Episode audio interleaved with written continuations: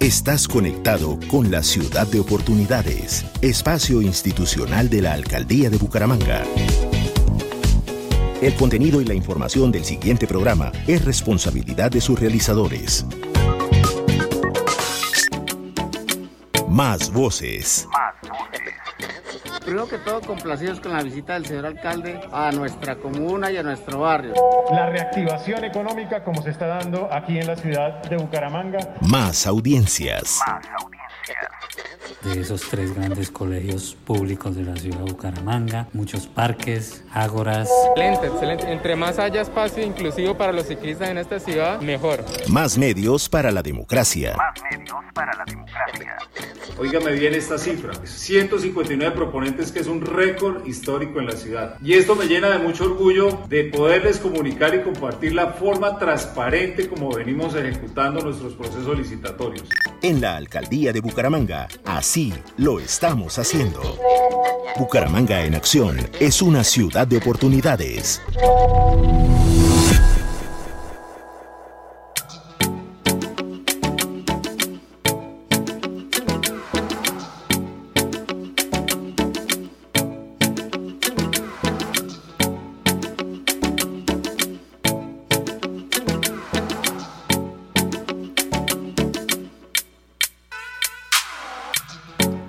Hoy en Ciudad de Oportunidades saludamos a Emilsen Jaimes, ella es la gerente de Metrolínea. Bienvenida a este espacio de la Alcaldía de Bucaramanga, espacio institucional de la cultural.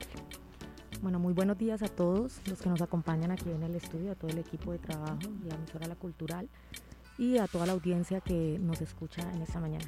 Estamos haciendo un ejercicio pedagógico y de entender todas esas estrategias, iniciativas y programas que cada ente descentralizado, secretarías y en particular en este caso el ente gestor tiene para este 2022, que adicionalmente pues eh, es el año en que se conmemoran los 400 años de la ciudad.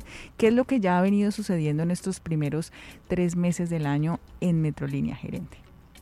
Bueno, eh, es importante pues que la ciudadanía también conozca las dificultades por las que debió atravesar el sistema de transporte masivo Metrolínea en ese año 2021 que fue muy duro, donde aparte de continuar con un periodo de pandemia afectado considerablemente en los ingresos, viene una pequeña reactivación y se nos presenta el tema de las manifestaciones por el paro nacional. Entonces se nos afecta la infraestructura, nuevamente los usuarios pues sienten temor ingresar al sistema de transporte masivo precisamente por la vandalización que se estaba presentando en las estaciones y algunos buses que fueron atacados. Después ya pues pasamos la etapa de, las manifestaciones y entramos con otra contingencia por el tema de la situación que se nos presentó con un concesionario que fue movilizamos, que no llegó la garantía de cumplimiento. Y esto nos conllevó a nosotros pues suspender algunos servicios y nuevamente pues es una afectación considerable para el sistema. Luego este 2022 viene cargado de grandes retos para el sistema de transporte masivo Metrolínea, aparte de las dificultades financieras que trae de atrás, eso lo ha afectado aún considerablemente. El principal reto es continuar prestando nuestro servicio, garantizarle a los, nuestros usuarios el servicio y buscar mejorar ese servicio que se presta a los usuarios. Este año ya arrancamos con un esquema de complementariedad ya se logró eh, suscribir unos acuerdos comerciales con las empresas del transporte público del área metropolitana de Bucaramanga. Tenemos a, Transcolombia, a Unitransa, a Cotrander y a Transpiedecuesta con acuerdos comerciales donde nos ha permitido reactivar servicios que teníamos suspendidos. Es por eso que ya volvimos con las rutas alimentadoras del municipio de Florida Blanca, las rutas alimentadoras del municipio de Piedecuesta y fortalecimos servicios del municipio de Bucaramanga que pues de alguna manera no se vieron suspendidos con ocasión de, de, esta contingencia.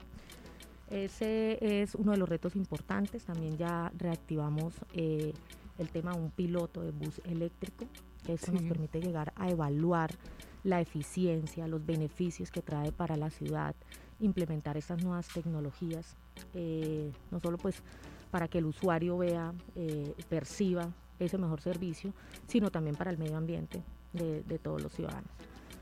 Eh, otro gran reto que tenemos durante esta vigencia es buscar fuentes alternas de financiación para el sistema integrado de transporte masivo, esto atendiendo a que los sistemas de transporte masivo ya no son autosostenibles, es decir, no solo se sostienen con la tarifa, sino que el mismo Plan Nacional contempla algunas herramientas que nos permiten llegar a gestionar recursos para poder garantizar un mejor servicio a los usuarios. Igualmente tenemos el eh, otro reto importante, que es la adecuación de la infraestructura. Esto por los mismos daños que nos dejaron las afectaciones de, eh, por las manifestaciones del paro nacional. Entonces tenemos que llegar, ya, ya se recibió la indemnización por parte de la aseguradora, la recibimos eh, finalizando el mes de enero y ya estamos trabajando en ese proceso licitatorio que se va a adelantar para poder adecuar la infraestructura y llegar a reactivar estas estaciones que están suspendidas con ocasión de, estos daños, ¿sí? porque fueron daños considerables en algunas estaciones que debimos eh, suspender su servicio, como es el caso del de la Estación Panamericano del municipio de Florida Blanca. De Florida Blanca y en el sector de Cañaveral. Gerente, ¿cómo se surtió el tema de transporte inteligente, TISA, eh, que eh, indicó que quería pues retirarse ¿no? de ese contrato que tenía con Metrolínea? ¿Esto cómo, cómo avanzó? Bueno, muchas gracias por la pregunta porque pues sí es importante que la ciudadanía conozca como el proceso que se adelantó. TISA desde eh, marzo de 2020 solicitó la terminación de mutuo acuerdo del contrato, atendiendo pues la difícil situación por la que atraviesa. Posteriormente, en agosto del mismo 2020, reitera esa solicitud. Eh, manifiesta TISA estaba en ley 1116, estaba en riesgo de entrar en una liquidación esta sociedad y también pues manifestaba su riesgo de llegar a parar su operación porque pues los ingresos con ocasión de la misma pandemia eh, se redujeron considerablemente. Recuerden que nosotros tuvimos una reducción cercana del 70% de las validaciones y esto se representa un 70% en los ingresos. Entonces TISA percibía pues un porcentaje vía tarifa y al recibir vía tarifa pues la disminución en validaciones se le redujo también considerablemente sus ingresos, siempre estábamos como con un riesgo latente de que se presentara una parálisis, estuvimos revisando planes de contingencia frente al caso en que se presentara, era prácticamente pues imposible llegar a implementar un plan de contingencia sin contar con los equipos, con toda la información, con las claves del todo el tema tecnológico. Igualmente Metrolínea adelantó un estudio con la firma sumatoria frente al diagnóstico de las concesiones. ¿Cómo estamos con estas concesiones? ¿Qué ha pasado? Y pues efectivamente el diagnóstico lo que arroja frente al caso particular de TISA es que lo mejor es llegar a terminar de mutuo acuerdo este contrato atendiendo pues el riesgo latente que se tiene de parálisis y esto conllevaría paralizar completamente la operación del sistema. Con ocasión de esto, Metrolínea eh, adelantó un avalúo de los equipos, eh, adelantó la valoración jurídica, financiera y técnica frente a qué vamos a hacer en caso en que TISA se paralice, en caso en que lleguemos a, terminar el contrato. Suscribimos un contrato interadministrativo con Metrocali, porque con Metrocali estuvimos indagando también eh, pues varias compañías, varias entidades que nos pudiera llegar a, a, la mejor soportar exacto, ante una contingencia. Eh, revisamos con el Metro de Medellín, revisamos con eh, XM, pero pues de, definitivamente la, quien tenía o contaba con la misma tecnología que, tiene, eh, que tenía TISA, que era Prodata, es Metrocali. Entonces por eso suscribimos ese contrato interadministrativo, con ellos también estuvimos mirando un plan de contingencia en caso de parálisis, ahí era donde decíamos que no se podía si no se efectuaba, digamos, la entrega completa de toda la información para poder continuar operando este sistema. Finalmente, pues ya atendiendo a Metrocali eh, al lado, ya teniendo como la información del avalúo, ya teniendo la valoración del estado actual de la concesión, el diagnóstico y todo, pues Metrolínea finalmente firmó y suscribió con TISA el acta de terminación de mutuo acuerdo. Aceptó la solicitud, sí. Eh, para eh, de, de, esta manera de mutuo acuerdo también y de una manera conciliada se entregue toda la información y de esta manera no se afecte la operación del sistema. Y precisamente en esa etapa, eh, eh, de alguna manera, se agotó en enero, la principal, que fue la entrega de claves de toda la información. Y pues ya en el mes de febrero y marzo estamos en ese periodo de transición aún culminándola. Mm. Y es por eso que Metro Cali, desde el primero de febrero, porque TISA culminó su operación el 31 de enero. Primero de febrero ya eh, Metro Cali asume, digamos, la gestión de la operación del sistema bajo un periodo de transición, precisamente porque aún estamos en ese periodo de transición, ¿sí? Pues llegar a cambiar de operador, pues no ha sido fácil, a lo mejor el usuario no ha percibido el cambio, pero nosotros internamente pues sí ha sido un cambio eh, bastante y pues esperamos que sea para mejorar el sistema a los usuarios pero va bien, que es lo importante. Sí, señora, vamos bien. Bueno, y los retos próximos eh, eh, que vienen para 2022, ya estamos eh, a mediados del tercer mes del año, pero que viene para Metrolina porque también se ha venido trabajando desde el año pasado el tema de la tarifa diferencial para ciertas poblaciones, en conjunto pues con la alcaldía de Bucaramanga y esta, este subsidio para ciertas poblaciones, adultos mayores, estudiantes. ¿Cómo va ese proceso? Bueno, ese también hace parte de uno de los retos de este año, que es eh, incentivar a los usuarios que se puedan que puedan acceder a este beneficio, incrementar el número de beneficiarios de este subsidio que ofrece el municipio de Bucaramanga. Hemos venido adelantando diversas campañas por parte de Metrolínea, llegando a las mismas instituciones educativas. Hemos estado ya en las unidades tecnológicas, en la Universidad Santo Tomás, en la UIS, y así seguiremos adelantando diferentes actividades, llegando al mismo estudiante para que el mismo estudiante pueda acceder en ese momento y poder inscribirse y de esta manera poder acceder a este importante beneficio que se ofrece en el municipio de Bucaramanga. Igualmente estamos buscando que los otros municipios, el municipio de Florida Blanca, el municipio de Piedecuesta, eh, se unan a esta iniciativa que se dio por el municipio de Bucaramanga y de esta manera el beneficio no solamente aplique a Bucaramanga, pues porque entendemos que son con recursos de Bucaramanga, pero que los otros municipios también dispongan recursos para que beneficien a sus ciudadanos. Bueno, actualmente cuántos usuarios en promedio tiene el sistema en este 2022? Actualmente ya con la complementariedad hemos venido generando un incremento importante, estamos cercano a los, por encima de los 52 mil usuarios día hábil, contando pues también con las rutas que se prestan eh, con flota del transporte público colectivo. Bueno, y en el tema mm, de cultura ciudadana, ustedes también tienen, digamos, una agenda importante eh, con Metrolínea, ¿no? Eh, no quisiéramos decirlo, pero a veces eh, esa intolerancia que hay contra algunos conductores del sistema, esto no debe pasar, independientemente pues de lo del paro que ya todos conocimos y demás, pero el mensaje y esas campañas de cultura ciudadana que tienen ustedes en el ente gestor.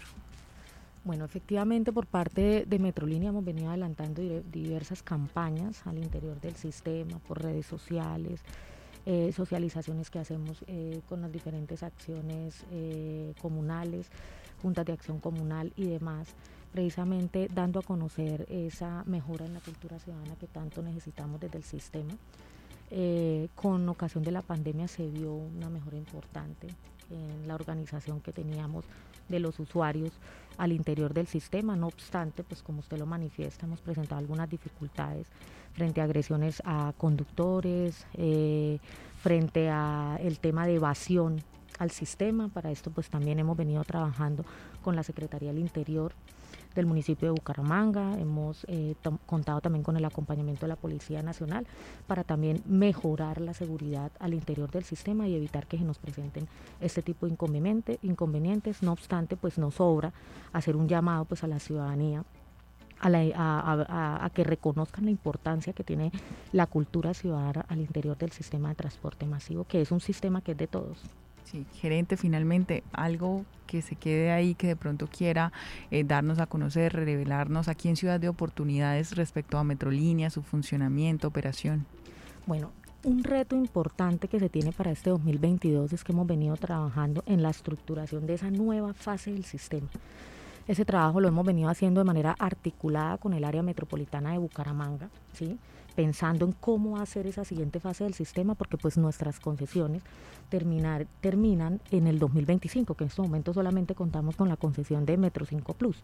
Termina su operación en febrero de 2025. Esa nueva fase del sistema es cómo va a ser ese nuevo sistema de recaudo y control, cómo va a ser ese nuevo, esa, esa nueva flota que va a llegar para la operación del sistema, ¿sí? Es por eso que se implementó este piloto de bus eléctrico para evaluar la tecnología, para evaluar los beneficios y de esta manera poder incorporarlos en el área metropolitana de Bucaramanga, al igual cómo va a ser la operación. Si vamos a tener, eh, vamos a contratar un suministro de flota y aparte la operación o si va a ser conjunta. Al igual que estamos buscando estructurar un COMPES, un nuevo COMPES que nos permita llegar a presentar solicitudes ante el Gobierno Nacional de financiación de esa infraestructura que requiere el sistema, pues ya ya teniendo presente que prácticamente casi toda la infraestructura está y la, la que nos es, la que tenemos pendiente es la de PQP, la de Papi Quiero Piña de Florida Blanca, que es un portal que requiere el sistema. El patio taller. Exacto. La idea es incluirlo dentro de ese documento COMPES, al igual que la ley ya nos permite llegar a incorporar para cofinanciación flota eléctrica. Entonces la idea es también incluir este tipo de solicitudes para poder contar con el apoyo del gobierno nacional e incorporarlo en nuestra ciudad. Claro, ir, ir a la vanguardia es lo que se quiere lograr, también con el tema de bicicletas públicas, eh, el sistema de Clovi VGA que está operando eh, Metrolínea precisamente eh, y que ha tenido buenos resultados eh, más de 10.000 usuarios en los últimos meses y, todas estas apuestas de transporte amigable con el ambiente pues se están gestando desde Metrolínea. Así es. Así es y por eso seguiremos trabajando. Bueno, muchas gracias gerente por acompañarnos. Feliz día. Con todo gusto. Muchas gracias por la invitación.